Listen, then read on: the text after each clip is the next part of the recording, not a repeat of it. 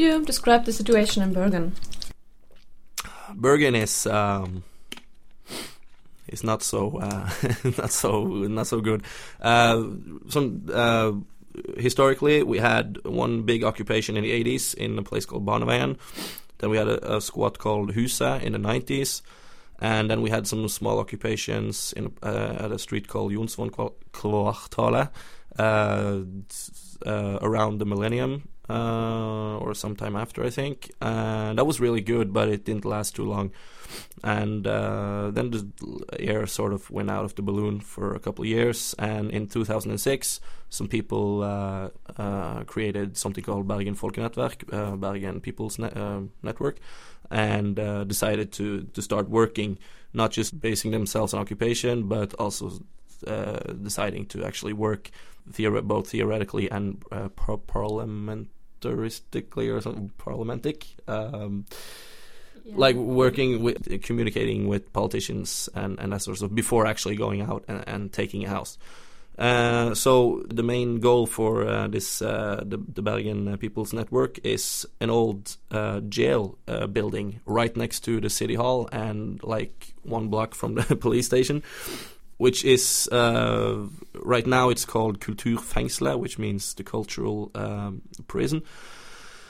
And there's lots of ideas and initiatives and lots of people wanting to join in, but as soon as people realize that oh, oh my god it's not happening tomorrow after all uh, i'm not uh, i'm not gonna help after all. So uh, now we're just left with like maximum 10 people actually working from this uh, on a day-to-day basis uh, right now we're just waiting for a meeting with uh, the guy the politician who's in charge of all the cultural aspects of the city uh, just to hear what he has to say. And there's also a plan to to tear down one part of the building, which we we, we never wanted to use anyway. But then they're going to renovate the other part, which we want to use. So we have to we have to uh, lay lay down our ideas uh, towards the politicians, and so that we can be included in their ideas and thoughts for this building.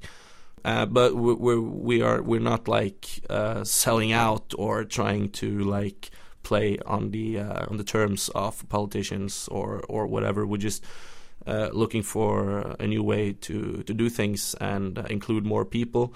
Uh, so uh, obviously we want we want to fill it with with everything from from music to to art and uh, sports and and and whatnot. as long as it's not like discriminating anything any any anyone or anything and we're gonna have like flat structure and all that kind of stuff Im Vergleich zu Oslo ist die Situation in Bergen nicht so gut. Es gab einige Besetzungen in den 80ern, eine in den 90ern und einige kleinere Aktionen um die Jahrtausendwende. Im Jahr 2006 wurde das Bergens Volke-Netzwerk gegründet, eine Gruppe, die sich entschied, nicht auf Besetzung zu setzen, sondern theoretisch zu arbeiten und mit PolitikerInnen zu reden. Das Ziel des Bergens Volke-Netzwerk ist ein altes Gefängnis zwischen Rathaus und Polizeistation, was nicht mehr benutzt wird. Daher der Name Kulturfängsele, das Kulturgefängnis. Es gibt nach wie vor viele Ideen und Initiativen, aber als Leute merkten, dass das Kulturgefängnis nicht schon morgen zu realisieren sei, verloren viele wieder das Interesse. Im Augenblick sind nur noch zehn Aktive übrig geblieben. Es steht ein Gespräch mit dem Kulturverantwortlichen der Stadt an, es gibt Pläne für den Umbau und die Renovierung des Gebäudes und Konzepte müssen vorgelegt werden. Wir geben nicht auf und versuchen, weiter Leute zu integrieren und das Projekt mit allem zu füllen, von Musik über Kunst bis Sport, meint Beate, solange es nicht diskriminierend ist. What's the main concept of the Kulturfängsle?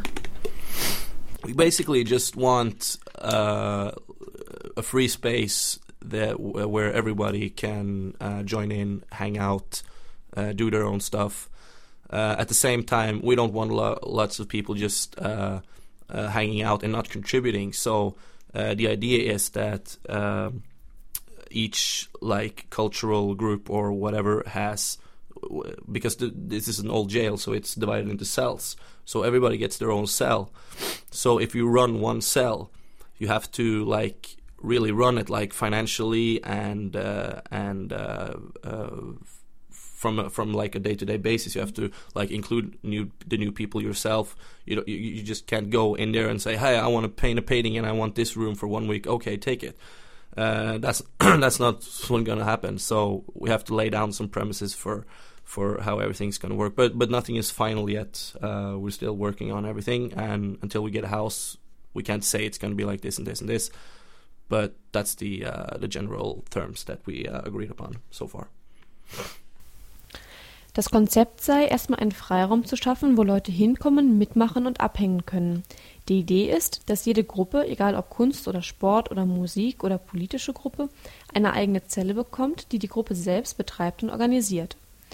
Dabei soll es erstmal nicht so laufen, dass Leute kommen und sagen, hey, ich will ein Bild malen und brauche einen Raum für eine Woche, aber das Konzept ist noch in Arbeit. It's a kind of new project. Um, how would you um, say are the chances for new projects in Bergen, Norway? Well, it, the thing about this uh, is that uh, um, compared to uh, the other free spaces that popped up in Bergen the last 10 years or something, um, has not been that including.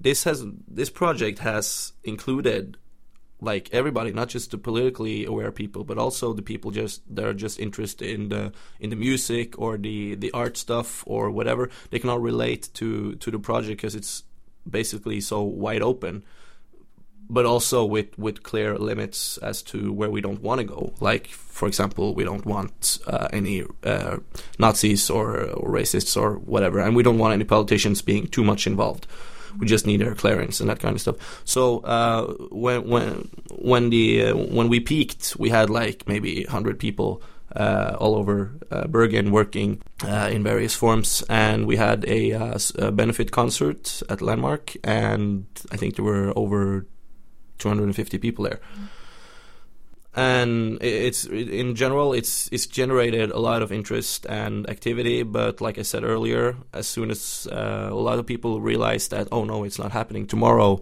they tend to to to fall fall off the uh, the wagon or how should i put it? Uh, so but that's just another challenge for us that is working with it right now uh, to get people to uh, to appreciate more the idea and to give them concrete uh, goals to work forth. Die früheren Projekte in Bergen waren nicht so integrativ wie dieses Projekt. Das Projekt Kulturfängsele spricht nicht nur politische Leute an, auch jene, die sich nur für Musik oder Kunst interessieren.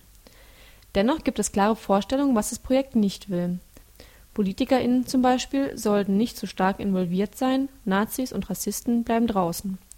Zu Hochzeiten arbeiteten circa 100 Menschen über die ganze Stadt verteilt am Projekt.